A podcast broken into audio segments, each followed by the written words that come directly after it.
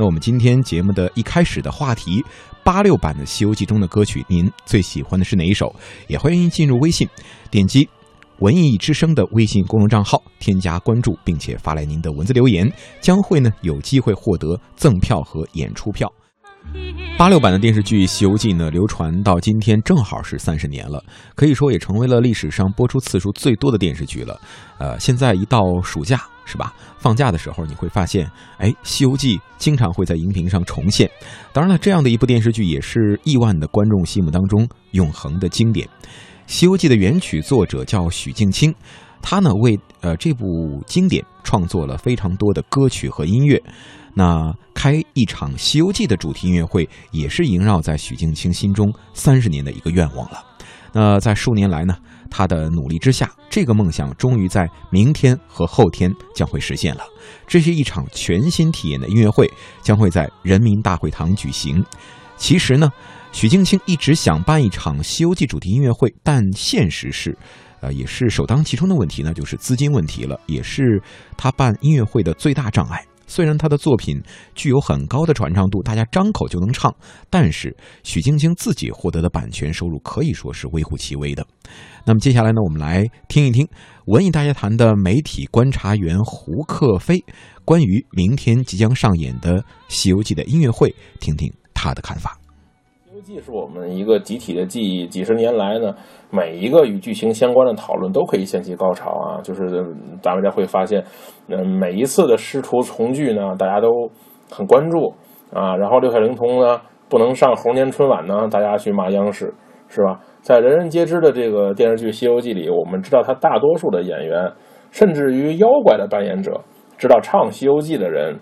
呃，甚至知道这个给《西游记》。写词的严肃老师，对吧？但是其实很少有人会知道许镜清。其实早在一二年呢，这个他就在微博上说发微博，就是来希望大家明白这个他想去做一个音乐会的这个想法和心愿吧。但一直没有得到这个特别好的最终的一个解决。但是因为其实我觉得，对于一个作曲家来说，他有一个音乐会的梦想是很正常的啊，就是。是一个作曲家，都希望有有朝一日能坐在这个观众席里，然后去听自己这一生做的作品，而且身边还有那么多喜欢这个作品的观众。我觉得这个对于对于作曲家来说是一个非常幸福的事儿。同时，对于《西游记》这样的经典作品来说，嗯，他早就应该有这样的一台音乐会。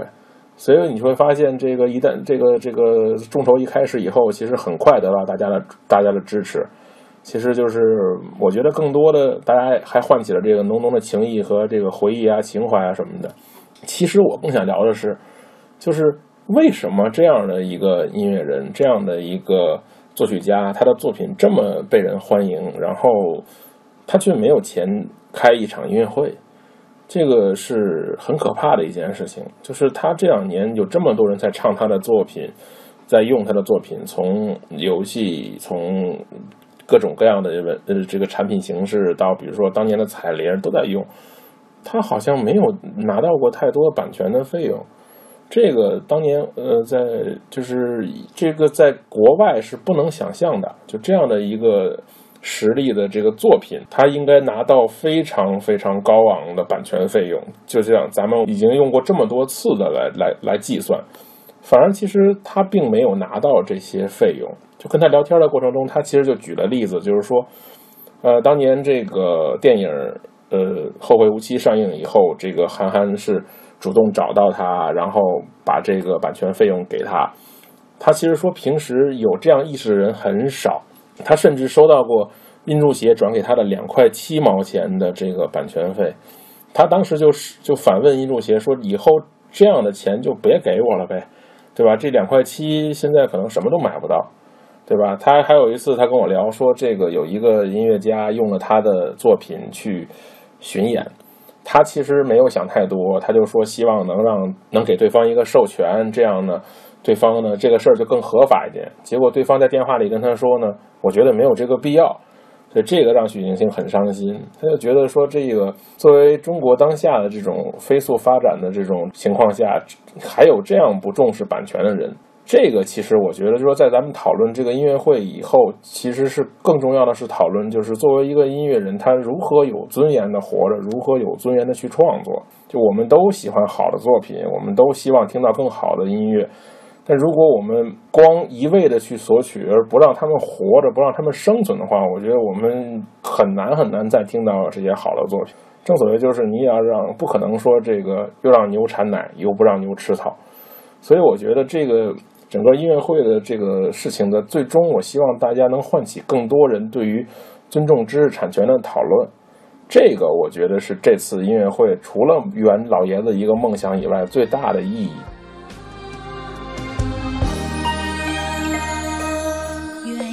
双栖蝶双飞，满园春色惹人醉。悄悄问圣僧，女儿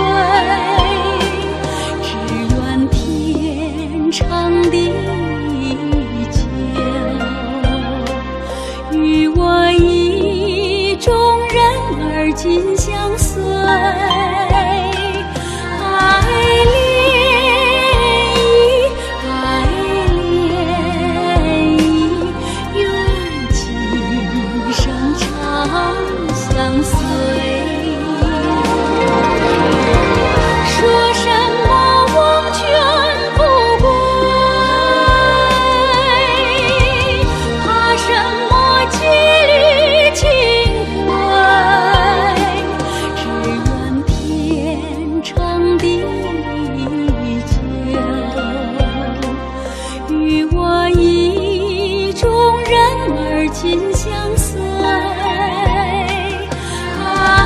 恋爱恋愿今生常相随愿今生常相随。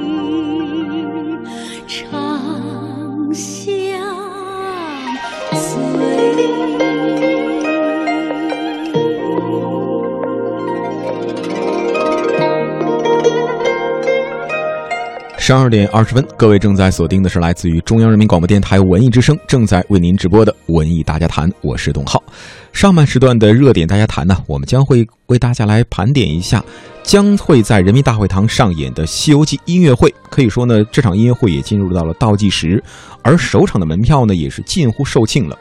今天的节目当中，我们来聊一聊八六版的《西游记》的原曲作者许镜清圆梦。那么，在这样的一个《西游记》，我们每个人都会知道啊，每个人呢都会可能是小时候的一份记忆。但是许镜清这个名字，很多人一说，哎，好像不大知道，是吧？老爷子呢，今年已经七十四岁了，是一位著名的作曲家。啊，我们知道的《西游记》当中的基本上所有的音乐都是许镜清他一个人包办的啊。比如说我们刚刚听到的啊，这个《女儿情》啊，还有一开始的《敢问路在何方》啊。这些都是八六版电视剧《西游记》当中的音乐的，呃一些精华啊。许镜清呢，就是这些音乐的作曲和编曲者，当然也包括啊我们非常熟悉的啊那段猪八戒背媳妇儿的音乐，当当当当当当当啊，也是老爷子啊亲刀亲力创作的。那么关于明天即将上演的这场音乐会啊，许镜清呢在此前接受采访的时候也曾经说过了。哎，身边的人呢一直也问我，如果说要开关于《西游记》的音乐会，应该是一个什么样子的呢？许镜清说啊，他呢受到了日本音乐家久石让的启发。哎，一场吸引人的音乐会呢，应该是既好听又好看，视觉和听觉互相依赖，组合成大脑的一种回忆。那么大家熟悉的《西游记》音乐的作品呢，本身可以说就承载了一代代人对经典的这种记忆。另外呢。和拍摄制作八六版《西游记》时，整个剧组只有一台摄像机的艰苦环境相比的是，现在啊，新时代我们有更好的条件、更新的技术了。所以说呢，许镜清呢也希望让《西游记》的经典声音再结合上一些现代的舞台效果，哎，这样啊，给所有的西游的爱好者，或者说给《西游记》音乐的爱好者们，更多的关于听觉和视觉的一场饕餮的盛宴。那么在音乐会的当晚呢，师徒四人的扮演者像六小龄童啊、迟重瑞啊、马德华、刘大刚等等，也都会再度的聚首和观众朋友们见面。这样的一种再聚首，可以说也会引发几代人的怀旧的情怀了。另外呢，音乐会的总导演李想也说了啊，这次的音乐会从舞台到灯光啊，从服装到道具，除了还原。部分八六版《西游记》的场景之外呢，还增添了许多的新感觉。您比如说，这音乐会还邀请了八六版《西游记》的服装设计师张凤山出山，担任这一次的音乐会的服装总设计师、造型师，在原版剧集的人物感觉的基础上呢，为这场音乐会增添独特的色彩。那么，此次北京的《西游记》音乐会也许并不是终点。音乐家许镜清也说了，如果北京的音乐会成功了，他也希望。这样的好音乐能去全国巡演。